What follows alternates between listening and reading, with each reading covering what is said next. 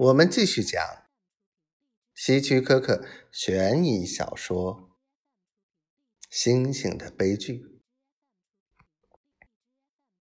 突然，他从躺椅中一跃而起，奔向门口的那条小路。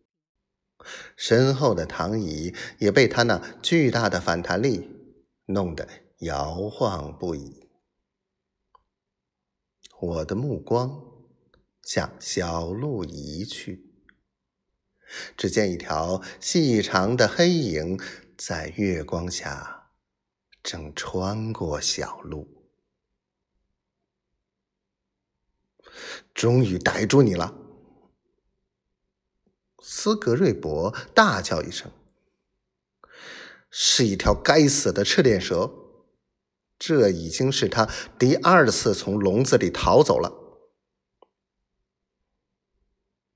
他捏着那条黑影的头，向屋内走去。过了一会儿，他从屋子里出来，又一屁股坐在躺椅里。难道您预先知道那条赤脸蛇要经过小路？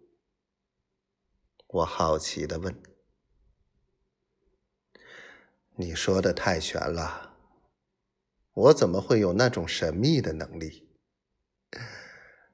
生物学家笑着说：“我只是觉得情况不太对头。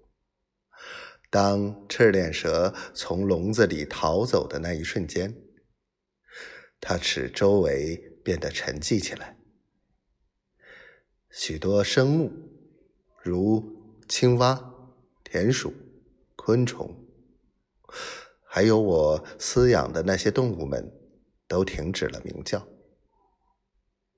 许多不该沉寂的声音，在此刻都沉寂了。现在，赤链蛇被抓住了，这些声音又回来了。你仔细听一听。我侧耳一听。果然听见斯格瑞博的饲养室里传来一种奇异的嗡嗡声，这是他饲养的动物们发出的种种声响，比如长臂猿的酣睡声、灵猫的呼噜声。这些声音的节奏很神秘。